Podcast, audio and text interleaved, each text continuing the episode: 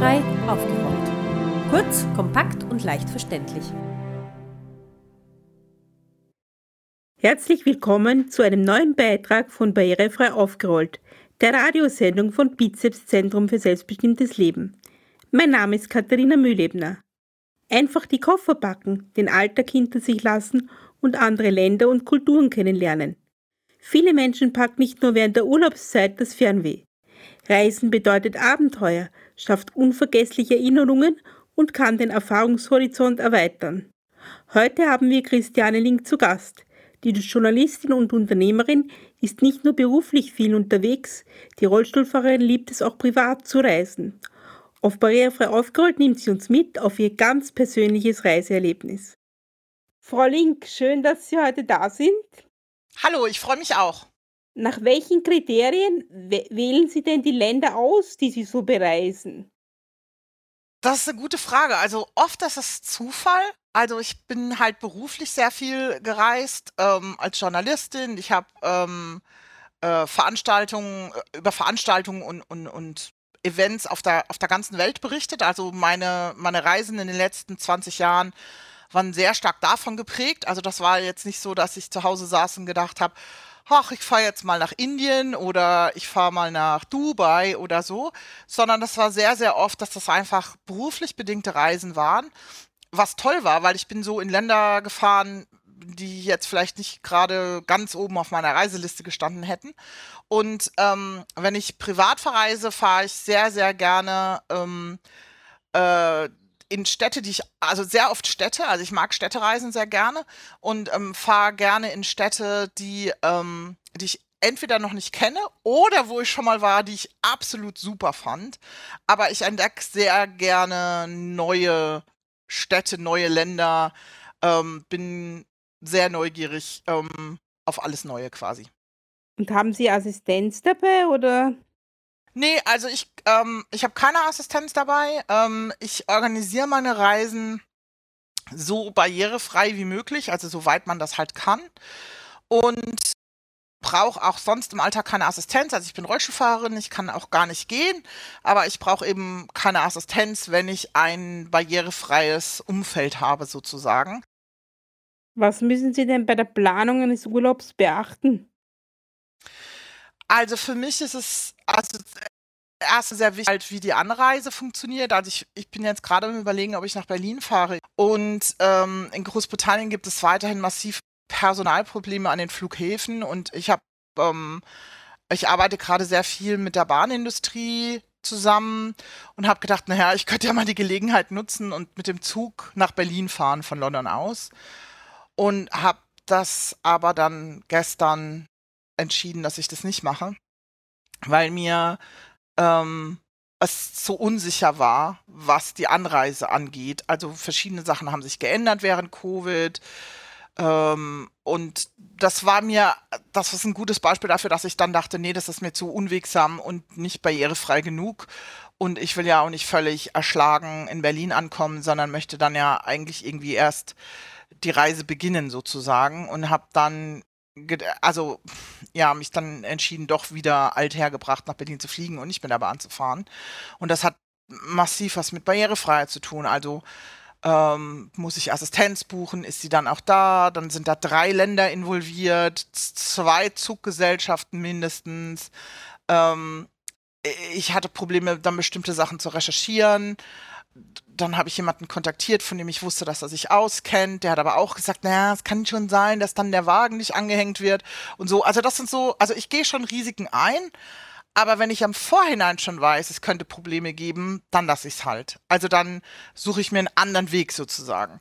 Also Anreise ist sehr wichtig. Ähm, ich fliege gerne mit Fluggesellschaften, mit denen ich gute Erfahrungen gemacht habe und bin auch bereit dafür etwas mehr zu zahlen ähm, was auch damit zu tun hat, dass ich natürlich Angst habe, dass meinem Rollstuhl was passiert, wenn er verladen wird. Und ähm, ich arbeite halt selber mit der Luftfahrtindustrie zusammen. Ich weiß, wie die Abläufe an den Flughäfen sind und ich weiß auch, dass da der ein oder andere Euro einen Unterschied macht, ob der Groundhändler einen guten oder nicht so guten Job macht, um es mal so zu sagen. Und was halt total schlimm wäre, wäre, wenn mein Rollstuhl kaputt gehen würde ähm, auf der Reise. Das ist mir schon paar Mal passiert, dass er reparaturbedürftig war, sag ich mal so. Also es war nie ein Totalschaden, Gott sei Dank, aber ich möchte das Risiko halt ver vermeiden. Und dann, wenn es um die Unterkunft geht, ähm, ich brauche halt wirklich ein barrierefreies ähm, Hotelzimmer und ein barrierefreies Hotel. Und ich möchte da auch überhaupt keine Kompromisse machen und das ha ähm, habe ich auch noch nie quasi machen müssen oder gemacht. Und ich war wirklich in vielen, vielen Ländern oft hat es halt, ist es halt wirklich eine Frage des Geldes leider, muss man sagen. Also wenn man sich ein besseres Hotel leisten kann, ist leider auch die Wahrscheinlichkeit höher, dass das barrierefrei ist. Ähm, außer es geht um bestimmte, außer bestimmte Ketten. Also ich habe auch sehr gute Erfahrungen gemacht äh, mit, ja, mit, mit, mit Hotelketten, die äh, in einer niedrigeren Kategorie sind, aber die in der Kette gehören. Ich habe nicht so gute Erfahrungen gemacht mit individuell geführten Hotels. Ich weiß, dass das alles so, man soll individuell geführte Hotels unterstützen und so weiter. Meine Erfahrung damit ist leider, dass deren Information teilweise sehr unzuverlässig ist und das geht einfach nicht. Wenn ich alleine reise, ähm, da muss ich mich darauf verlassen können, dass die Information stimmt. Ich muss wissen, was mich erwartet und was, in was für ein Zimmer ich da komme. Und ähm, da gibt es halt Ketten, Hotelketten, da sieht jedes Zimmer gleich aus auf der Welt. Das ist dann halt so. Aber für mich hat das halt den Vorteil, dass ich weiß, was ich kriege und ob ich dann, also ich, ich kann ja jetzt ob ich dann ein Hotel der Kette in Edinburgh buche oder ähm, in den USA, ist egal, weil das Zimmer sieht fast identisch aus. Ähm, und für mich hat das einen riesen, riesen Vorteil. Und ich weiß auch, wie deren Beschwerdemanagement funktioniert, wenn mal was nicht so toll ist. Also diese Sachen, auf die ich mich dann verlassen kann. Und der dritte Aspekt ist dann ähm, Nahverkehr oder Transport insgesamt. Ähm, also ich nutze sehr gerne öffentliche Verkehrsmittel. Ähm, ich bin da so ein bisschen, ähm, also das ist einfach meine, eine meiner Passionen ist äh, öffentliche Verkehrsmittel. Ich mag das halt und ähm, finde das auch eine viel umweltfreundlichere Art des Reisens. Aber natürlich müssten die barrierefrei sein. Und ich verwende sehr viel Zeit darauf, rauszukriegen, okay, wie komme ich zum Beispiel vom Flughafen ins Hotel? Gibt es da eine barrierefreie Möglichkeit? Barrierefreier Bus zum Beispiel oder barrierefreie U-Bahn oder was auch immer es da gibt. Und recherchiere das auch richtig. Ich kontaktiere auch manchmal Verkehrsunternehmen äh, von den Urlaubsorten und frage, okay, ich komme bei euch dann und dann an und möchte in das und das Hotel. Und wenn ich das nicht online recherchieren kann oder die keine guten Barrierefreiheitsinformationen haben, frage ich dann halt, okay, wie ist euer Einstieg in den Zug? Ähm, habt ihr Rampen an den Bussen und wie funktioniert das? Und das sind so, das macht mich, das macht für mich halt einen perfekten Urlaub aus, also dass ich mich halt gut auch mit öffentlichen Verkehrsmitteln bewegen kann. Ich habe auch schon Autos gemietet, also ich fahre halt mit Handgas und brauche halt, wenn ich ähm, ein Auto mieten möchte, ein Auto, das halt Handgas hat, also das quasi umgebaut ist, dass es nur mit den Händen zu bedienen ist. Und ähm, das ist immer ein bisschen mit Stress verbunden, weil man nie genau weiß, was man da für Handgas kriegt. Es ist ein fremdes Auto manche Handgase sind gut eingebaut, manche sind so ein bisschen, naja, also durch den deutschen TÜV kämen die nicht. Ähm, das ist schon so ein bisschen so ein Faktor. Ich habe das zwar schon gemacht in der Vergangenheit, aber das ist natürlich auch ein bisschen so ein Stresselement dann, wenn man nicht das perfekte Auto hat, aber dann irgendwie auf so einen Roadtrip gehen möchte. Ähm, kann man als Mensch mit Behinderung eigentlich auch sagen, man fährt spontan irgendwo hin. Sie bieten eine günstige Reise in irgendeine Stadt an. Kann man sagen, ja, jetzt steige ich morgen ins, in die Bahn oder ins Flugzeug oder muss man immer sehr viel vorplanen? Also ich bin ein relativ spontaner Mensch, muss ich sagen. Ich, ähm, äh, ich habe auch schon große Reisen nach Hongkong zum Beispiel, kann ich mich erinnern. Ähm, quasi äh, gesagt, wollen wir nicht über Weihnachten noch irgendwo hinfahren? Das war irgendwie eine Woche vor Weihnachten und dann ins Internet geguckt und dann gesehen, oh, in zwei Tagen geht ein Flug nach Hongkong. Ja, okay, dann lass uns doch über Weihnachten nach Hongkong fliegen. Ich habe auch schon mal, so, also wenn man das jetzt als spontan sehen will, und ich wusste nicht so richtig, was mich in Hongkong erwartet, aber ich wusste, es ist eine große Stadt, da fahren britische Doppeldeckerbusse, also schlecht kann es nicht sein, war so ein bisschen meine, meine Einstellung. Ähm, also man, ich sag mal so, man, man muss sich alles mega, mega planen, aber es lässt natürlich, es, ähm, es reduziert natürlich so ein bisschen den Stress, wenn man dann da ist, wenn man halt vorher so ein bisschen weiß, was auf einen zukommt. Aber Hongkong war eine, war eine super Reise zum Beispiel, die wir total spontan und wenig äh, im Voraus geplant haben. Also man kann das schon, was halt, ähm, was halt wichtig ist, wenn man Flugreisen macht, ist, es ist schon sehr ratsam, die Fluggesellschaft ähm, darüber zu informieren, dass man Assistenz braucht. Also zum einen sichert einen das rechtlich ab. Es, ähm, die EU hat relativ gute Verbraucherschutzrechte für behinderte Passagiere, die allerdings ähm, nur voll greifen, wenn man sich 48 Stunden vorher angemeldet hat. Und ähm, man hat, ist aber auch geschützt, wenn man nicht angemeldet ist. Aber wenn man den vollen, guten Schutz haben will und bestimmte Rechte haben will, ist es sehr ratsam, sich 48 Stunden mindestens vorher anzumelden bei der Airline und zu sagen, zum Beispiel, dass man einen Rollstuhl mitbringt, nicht laufen kann oder dass man blind ist oder was auch immer. Aber theoretisch ist es auch möglich, ganz ähm, spontan zu reisen und irgendwie, ähm, also gerade von großen Flughäfen, also jetzt vielleicht nicht gerade von irgendeinem Provinzflughafen, aber wenn man jetzt irgendwie von Wien nach New York spontan morgen fliegen will, geht es sicher. Also ähm, das geht schon. Ich denke, es hängt dann auch sehr stark von der, vom Ziel ab. Also wo möchte man hin? Also ich würde vielleicht nicht gerade äh, spontan in, in ein äh, kostarikanisches Bergdorf fahren, ohne zu wissen, wie da die, die Umgebung ist. Aber ähm, ich würde definitiv, wenn mir morgen jemand sagt, kannst du bitte sofort nach New York fliegen, habe ich damit überhaupt kein Problem. Oder kannst du morgen nach Wien fliegen, ist auch kein Problem. Also, und das hat nichts damit zu tun, dass ich die Städte kenne, sondern da weiß man einfach, da ist eine Infrastruktur da, ähm, da kann man sich schon irgendwie einrichten. Also ich denke, von sowas hängt es ab.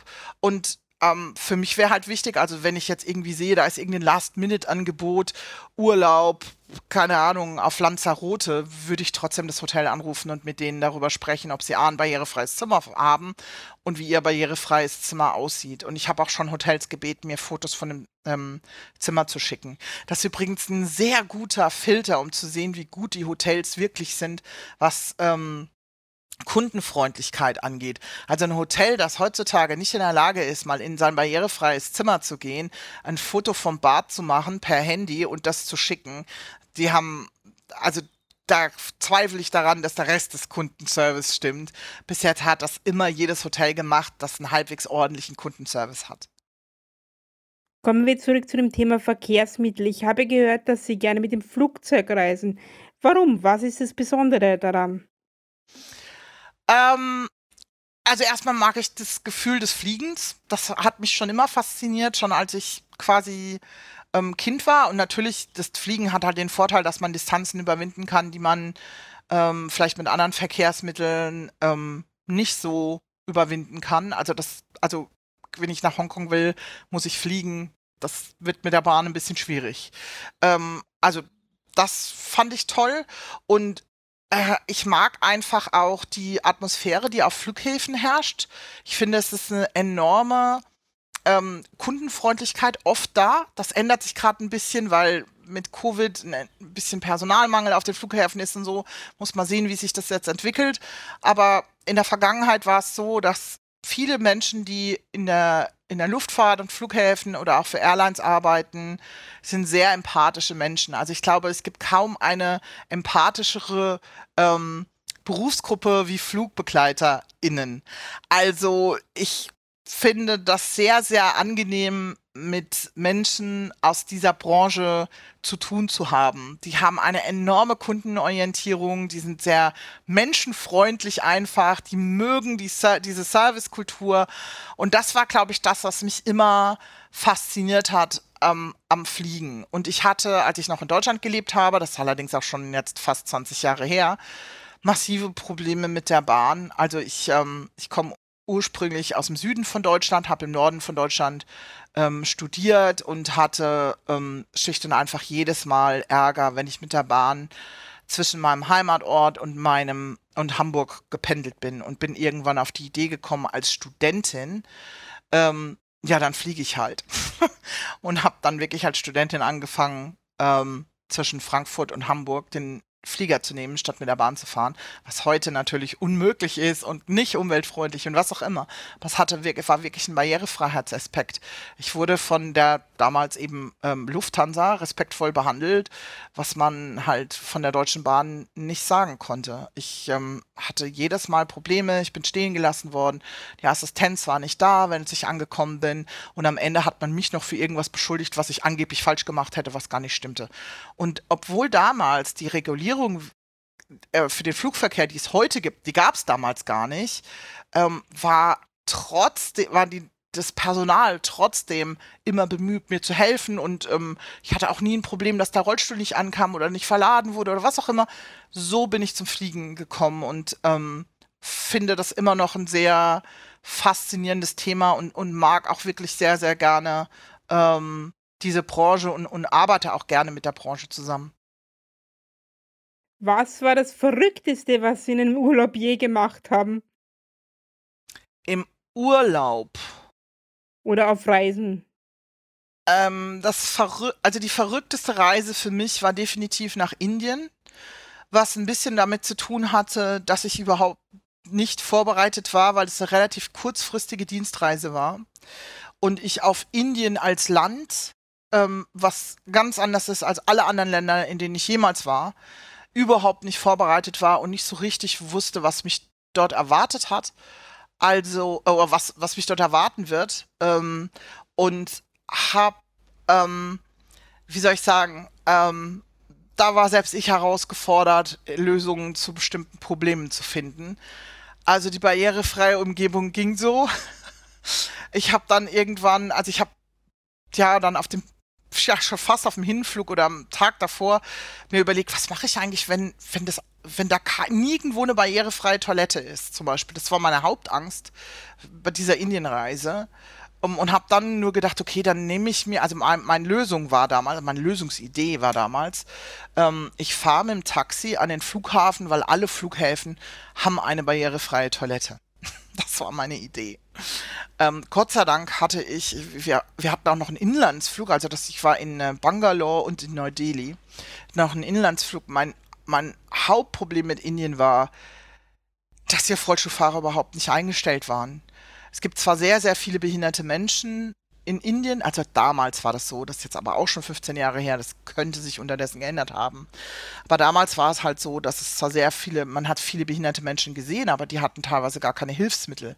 Also es gab viele behinderte Menschen, die offensichtlich auf dem Boden lagen oder auf Brettern rutschten.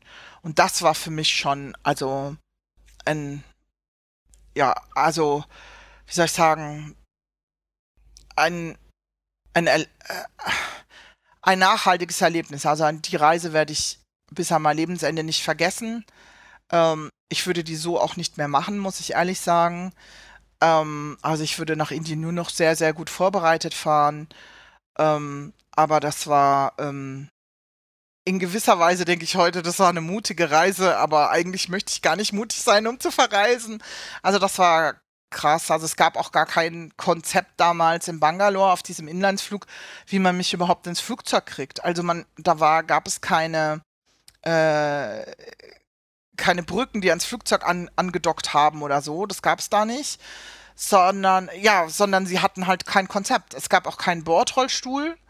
Ähm, und ich bin dann auf die Idee gekommen, dass sie mich die Treppe hochtragen in meinem eigenen Rollstuhl über die hintere Treppe in die Galley vom Flugzeug, was sie auch gemacht haben. Aber dann war ich ja in der Galley und immer noch nicht im, immer noch nicht im, im Sitz sozusagen.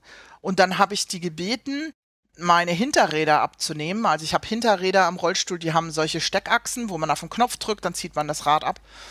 Und dann sind wir quasi bis so die hinter die letzte Reihe gekommen und der Rollstuhl blieb dann quasi im Gang so halb stecken, aber Gott sei Dank weit genug vorne, dass ich geschafft habe, in die letzte Reihe des Flugzeugs quasi mich um, umzusetzen, ist allerdings schon, ja, ist schon fast übertrieben. Also mich da irgendwie hinzuwuchten, ähm, weil wie gesagt, ich kann weder stehen noch gehen. Und ähm, so bin ich ins Flugzeug und habe das Flugzeug auch wieder verlassen. Aber eigentlich gab es gar keinen gab es gar kein Konzept und ähm, es war abenteuerlichst. Und dann haben sie auch noch, nachdem ich dann endlich in der Maschine saß, haben sie festgestellt, dass sie mich in die falsche Maschine gebracht haben.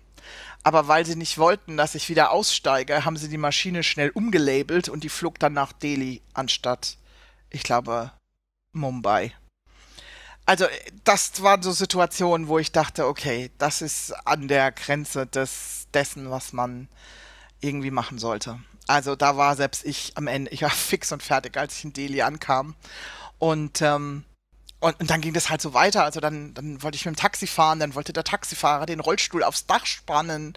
Ähm, dann, das ist ein Hochrisiko. Ich habe gar keinen Fall geht der Rollstuhl aufs Dach. Also erstens, also lauter solche Sachen. Also es war halt eine, eine krasse Situation nach der anderen. Aber ich bin halt zurückgekommen. Ich äh, fand Indien faszinierend. Das Essen war wahnsinnig gut. Ähm, und ähm, muss ich das nochmal machen? Nein. Klingt nach einem komplizierten Reiseerlebnis. Kommen wir zu Ihrem schönsten Reiseerlebnis. Oh, da weiß ich gar nicht, was ich, äh, was ich wählen soll. Also ich fand alle meine USA-Reisen total toll und entspannend. Also ich war in, ich weiß nicht, bestimmt 20 Staaten, Ostküste, Westküste, Süd, Süden der USA. Ähm, ich war in, in Mexiko, ich war ähm, und hab, ähm, wir haben dort in so einem ähm, Waisenhaus gearbeitet für ein paar Tage. Ähm, es war so ein, so ein Projekt von der, von der Uni, mit der ich einen Austausch gemacht habe.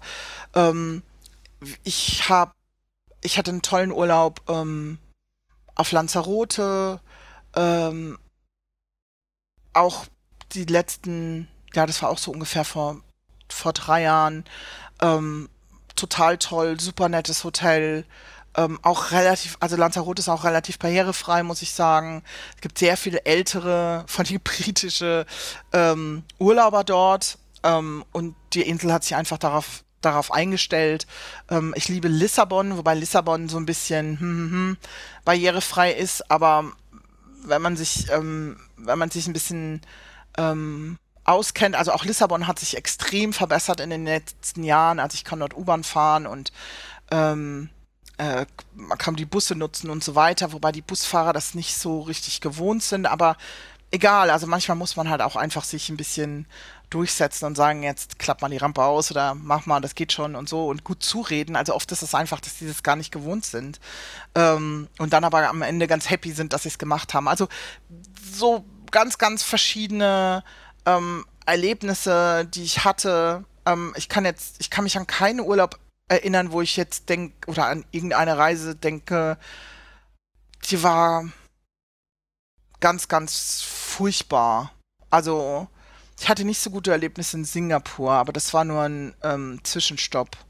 Also Singapur fand ich von der Kultur her ein bisschen problematisch. Da fühlte ich mich ständig ignoriert. Also die kamen, es war, war sehr interessant. Also das, ja, ich weiß, ich, vielleicht hat es mit dem Umgang mit behinderten Menschen zu tun. Ich weiß es nicht. Ich habe es nicht verstanden. Aber Hongkong zum Beispiel fand ich total toll. Ähm, und, und ja, also ich kann mich an keine Reise erinnern, wo ich jetzt sagen würde, oh Gott, das war, das war furchtbar oder ich, äh, ja, bin irgendwo stecken geblieben oder mir ist was ganz Furchtbares passiert oder so, überhaupt nicht. Also ich habe hunderte von Reisen gemacht in den letzten 20 Jahren und ähm, bin eigentlich immer gut zurückgekommen und habe gedacht, okay, das hat alles okay geklappt. Klar, manchmal mit ein bisschen Nachhilfe und ein bisschen Diskussion und erklären und was auch immer. Aber eigentlich kann ich zurückblicken und kann sagen, nee, also eigentlich ist das alles relativ gut gelaufen. Und selbst Sachen, die schief gelaufen sind, also ich hatte zweimal ähm, dass mein Hinterrad, ähm, dass mein Hinterrad quasi verbogen war, nachdem ich, nachdem es aus dem Flieger kam. Ähm, einmal auf dem Weg nach Wien übrigens. Ähm, es wurde, ich habe immer jemanden gefunden, der es repariert hat. Und manchmal braucht man einfach nur jemanden mit einem großen Hammer, der es wieder in die andere Richtung biegt.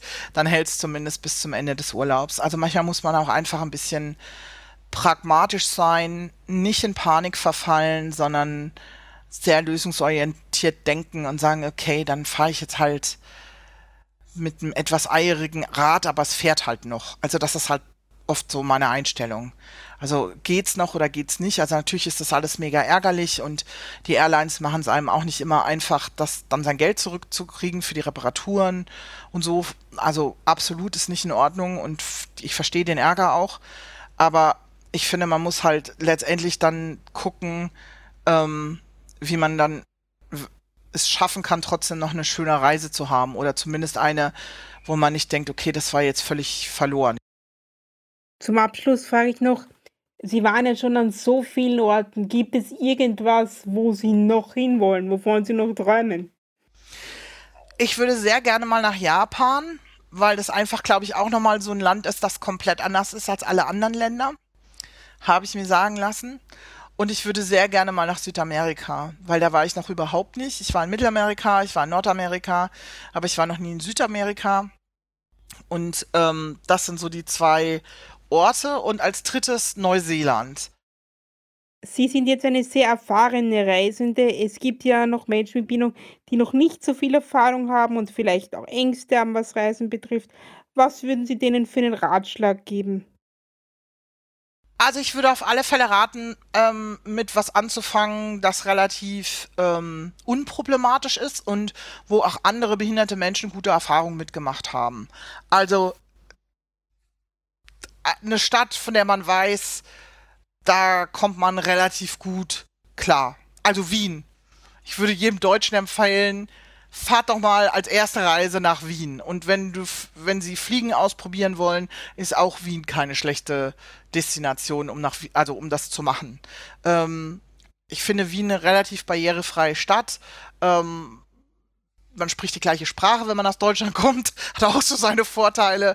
Und ähm, einfach mal klein anzufangen. Und Österreichern würde ich das gleiche raten mit Berlin fahrt doch mal nach Berlin. Fangt doch mal mit Berlin an. London geht auch übrigens. Ich finde auch London kann man jemanden ähm, raten, der ähm, noch nicht so lange behindert ist oder noch nicht so lange reiseerfahren ist. London würde ich auch jedem empfehlen und ähm, äh, das sind alles so Städte, wo man weiß, okay, da kommt man relativ gut klar. Ähm, es gibt eine gewisse positive Einstellung ähm, was Touristen angeht und so weiter, äh, die Städte sind auf Touristen eingestellt. Also ich denke, ich würde mit, mit solchen Bereichen anfangen und wenn man lieber Strandurlaub machen will, dann sollte man sich ein Hotel suchen, wo andere, also wenn man jetzt zum Beispiel Rollschuhfahrer ist, wo andere Rollschuhfahrer schon waren und gute Erfahrungen gemacht haben und wenn man blind ist, wo andere blinde Menschen waren ähm, und die Erfahrung damit haben und gesagt haben, ja, das Personal war immer hilfsbereit und hat mich da und dahin geführt oder sowas. Ähm, also so würde ich erstmal anfangen und dann kann man sich quasi weiter voranarbeiten und sagen, okay, jetzt ist Lissabon vielleicht nicht ganz barrierefrei, aber immer noch machbar. Und wenn man sich ein Hotel in der Nähe, zum Beispiel in der Nähe vom Expo-Gelände aussucht, hat man eine relativ große ähm, Bewegungsfreiheit und kann da am, am, am Tejo entlang und so weiter. Also ich denke, man muss sich selber ähm, man muss selber so das Maß finden, was man irgendwie wagen will. Und man muss auch gar nicht abenteuerlustig sein. Also ich war, ich habe noch keine irgendwie, weiß ich nicht, Expedition oder irgendwas gemacht und ich muss auch nicht auf den Kilimanjaro. Das interessiert mich alles überhaupt nicht. Ähm, sondern man muss halt einfach so seine eigene Portion an Abenteuerlust finden und an und vor allen Dingen die Interessen ähm, äh, erfüllen quasi, die man selber hat. Also es, nutzt auch nichts, mir nachzueifern oder irgendwem anders nachzueifern, sondern einfach zu gucken, was möchte ich gerne machen und was würde mir Spaß machen. Und ich denke, das ist das aller, aller, aller Wichtigste und dann gibt es auch gar keine Grenzen. Danke für das tolle und ausführliche Interview. Ja, ich danke auch.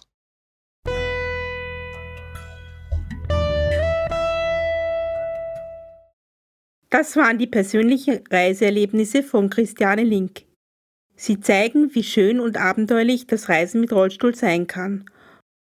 Damit Menschen mit Behinderungen barrierefrei auf Reisen gehen können, ist vor allem die Barrierefreiheit von Verkehrsmitteln wie Flugzeug, Bus oder Bahn wichtig. Auch Hotels und Unterkünfte müssen für Menschen mit Behinderungen problemlos nutzbar sein. Die Schilderungen von Christiane Link zeigen, dass mit Mut und Erfindungsreichtum und Tatendrang auch Reisen abseits der herkömmlichen Tourismusländer möglich ist. Ich hoffe, auch Sie hat durch die Sendung das Reisefieber gepackt. Nähere Informationen zu diesem Beitrag finden Sie auf unserer Internetseite www.barrierefrei-aufgerollt.at. Es verabschiedet sich Ihr Redaktionsteam Katharina Mühlebner, Markus Ladstätter und Martin Ladstätter.